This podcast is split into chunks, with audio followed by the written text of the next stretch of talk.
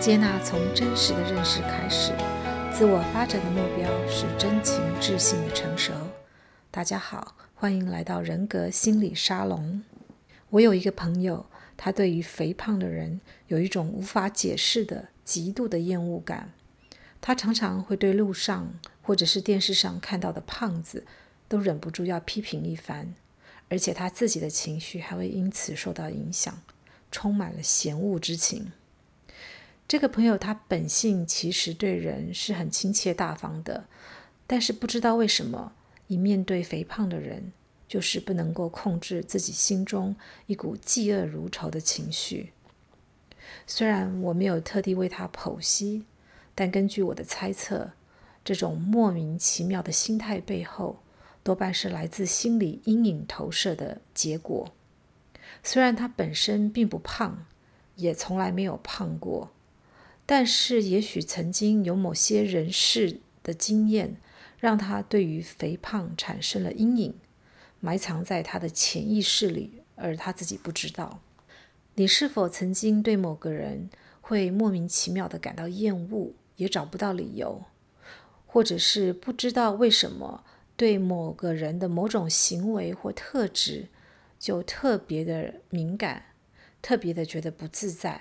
特别的容易被激怒，我们其实会不由自主的把我们潜意识里面隐藏着的一些特质或者是想法、渴望，在现实生活当中找一个代替品，把它发泄出来。这个现象就是心理投射。比如说，有两个人 A 跟 B，A 觉得 B 很骄傲。所以他不自觉的就很敏感，而且讨厌 B 表现出骄傲的这种言行。但是在别人眼中，其实并没有觉得 B 有那么的骄傲，或者是有那么的严重。只是在 A 的眼中，他特别容易会去注意，而且放大 B 在这方面相关的那些特质跟言行。这很有可能是在 A 的潜意识里面，他自己有某种骄傲的欲望，却一直被压抑着，而这种压抑非常的微妙，通常连当事人自己都不知道自己有那样的倾向，甚至会在表面意识上故意表现得恰恰相反。比如说，以这个例子，他可能就会故意表现得特别谦虚，或者是鼓吹我们应该要谦虚。但是事实，他可能在潜意识里面是很想要能够自我表现的，但是又不敢很光明正大的把它表现出来，而他的潜意识就会让他看到别人能够很轻松自在的表现自己，而不畏惧别人说他是骄傲的时候，他心里就会特别的反感。另外一个例子，某个人因为他从小就被父母控制得很厉害。所以他在潜意识里面很讨厌别人来控制他，给他意见，凡事都告诉他该怎么做，包括在工作上面。所以他投射在别人身上的时候，当别人朋友只是因为关心他，想要好心提供他一点帮助或者指点的时候，这个人就会很敏感的过度反应，认为。别人的关心跟意见是要控制他，所以他可能就会很激烈的反应出来，然后觉得别人都是在管他太多，即使在别人的眼里看来，啊、其实并不是这个样子，而是他自己过度解读或者是过度反应。心理投射 （psychological projection） 是我们用来处理内心里。难以招架的情绪冲突的一种工具，它是一种潜意识的防御机制，就像膝盖被敲击后的反射动作一样，不经思考也无法控制，立刻就反映出来了。这种所谓难以招架的情绪冲突，是指我们心里藏有某种情绪或想法，而且在意识上你可能根本就不知道。心理投射这种现象，在我们的日常生活、人际关系里几乎无所不在。你其实只需要认真检视一下人们对待彼此之间呃的好恶以及人际关系之间的一些合理性，很容易可以找到一些蛛丝马迹。要了解这个投射的意义，就是记得你在别人身上看到一些莫名其妙的不顺眼的地方，你无法解释为什么，其实都是在反射你自己心里某个特别的情绪，包括说嫉妒啊。或者是我刚前面举的那几个例子，老实说，跟那个人其实一点关系都没有的。被投射的对象，他其实是无辜的，他就是一片白墙，只是你把你的影子投射到这个墙上面而已。事实上，你真正看不顺眼的是你自己，只是那是你自己的潜意识，而在你表面的意识上，你并不知道。这种情绪跟想法是非常有针对性的，只对某一种特别的情境会被激起，而这个导火线呢，可以是某一种特质的人，或某一个特别的行为，或者是某一个特定的事物。但是碍于某一种原因呢，我们的潜意识就不想，也不愿意把它光明正大的表现出来。这就引起了我们内心和谐的失衡与冲突。为了调节这种不舒服的失衡的状态，我们的潜意识就很狡猾的把矛头指向别人。于是，当我们看到别人身上具有类似的特质的时候，我们内心那个按钮就被引爆了，而且我们想要疏散我们自己的这个罪疚感，于是就经由一个投射的动作。转而去指控他人，比如说明明是自己渴望想要得到某个好处，是有一点点贪心的，却看到别人也有类似的行为或想法的时候，马上就加以放大，把他揪出来说，去强调那个人他很贪心。事实上是因为自己缺乏自信，不敢让别人知道，而借此去批评别人。所以，大部分的时候，被投射的人都是无辜的，会莫名其妙地遭到池鱼之殃。当然，也有可能是真的其来有自，也就是说，这个被投射的人，他的确也是有具有这样的特质。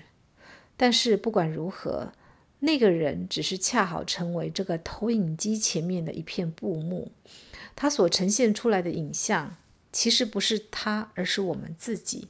是我们内心里面很不想去面对或承认的某个情绪。当我们的镜头对着别人的时候，我们的箭头也就指向别人。其实我们常常缺乏的是往内自观自省的一个能力跟这样一个过程。虽然大部分的投射是负面的，它来自我们性格的阴暗面，但其实投射也可以是正面的。比如说，因为你曾经被别人霸凌过，所以当你看到别人好像被欺负了或吃了亏，就会反应特别的激烈，特别的同情这个人。这种投射就变成一种认同现象，把自己投射成为那个被欺负的人。而老实说，在你潜意识里面，你真正想要打抱不平的是为了你自己，并不是真的为了那一个人。如果我们能够认出，原来我们许多对别人莫名其妙的情绪，其实都是一种心理投射。真正的问题是出在我们自己的潜意识里，不敢去正视面对的一些黑暗及恐惧，而对方其实是无辜的。那我们就能够更诚实而且合理的去对待他人，去处理我们与他人之间的关系。也比较容易有产生互相了解的机会。同样的，我们也不要忘记，我们常常也会成为别人投射的对象。当你在人际关系里面受伤了，莫名不知所以的时候，你可以认真的想想，也许这件事情自己真的并没有做错什么，也没有什么不合理的地方，而对方之所以如此这样不合理的对待你，让你觉得受伤，让你觉得莫名其妙，那你大可就告诉自己，那个人只是把他的阴暗面投射在我身上，我只是刚好出现在他面前，成为那个被他投射的那道墙而已，跟我一点关系都没有。如果你可以这样子想通了，然后自己就很识趣的离开他的阴影投射的那个范围，这样就够了。你与其去跟他争辩，或者是想要解释，或者要化解误会，其实都没有用的。你没有必要为他人潜意识的黑暗面来背负任何情绪的负担，而且对方也无法了解。在 BTS 这张专辑的第四首歌《Make It Right》，他讲的就是借由对内的寻求，把自己调整到对的方向，然后才能找到真正的答案。以下我截取这首歌的部分歌词。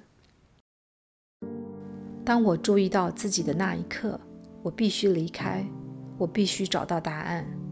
日以继夜，穿越沙漠与海洋，我在这广大的世界里漫游着。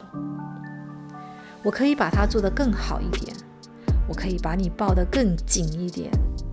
在这条漫长的路上，你是那光，不受邀请，不被欢迎，却是唯一可以认得我的。在这个看不到尽头的永恒里，你把早晨带来给我，像礼物一样。现在我可以握住那只手吗？哦，我可以把它做对。所有这一切都是为了接近你，我旅程的答案。我唱着歌来寻找你，这一切最终都把我带回到你这里。现在。我摊开一张地图，那就是你，我的修复。你就是我的修复。看着我，你为什么认不出我来呢？我不想听别人的杂音。你的香气仍然穿透，而且将我瓦解。让我们回到那时候吧。我可以把它做得更好一点。我可以把你抱得更紧一点。所有的道路都指向你，除了你以外，其他事都没办法再次触动我，像以前那样。你依然美丽，像那时候一样，安静地抱着我。我之所以能够在地狱里存活至今，是为了你，不是为了我。如果你知道，就不要犹豫来救我。在这沙漠中流浪许久。我非常干渴，所以请快一点，赶紧抓住我的手。若没有你，就算海洋也跟沙漠一样。BTS 的这张专辑开宗明义的说了，这是一张心灵的地图，所以地图指向的终点就是心灵，就是我们要苦苦寻觅的自己的心灵。而这首歌里面所说的那个你，其实就是我们内心深处的自己。很多时候，我们都认不出来我们自己，为什么呢？因为我们的眼睛都一直盯着外面看，却没有发现原来看到的那些都是杂讯。如果我们可以把目光往内寻求，与自己重新修复，我们才会拾起最初的感动。晨光才会出现。让我们关掉这个对着外面投射的投影机，把镜头转过来，面向我们自己里面，好好检视自己心灵的现状及本质。我们在人际关系中，有时经历到的一些莫名其妙的情绪与冲突，答案不在那些人身上，其实是在我们自己。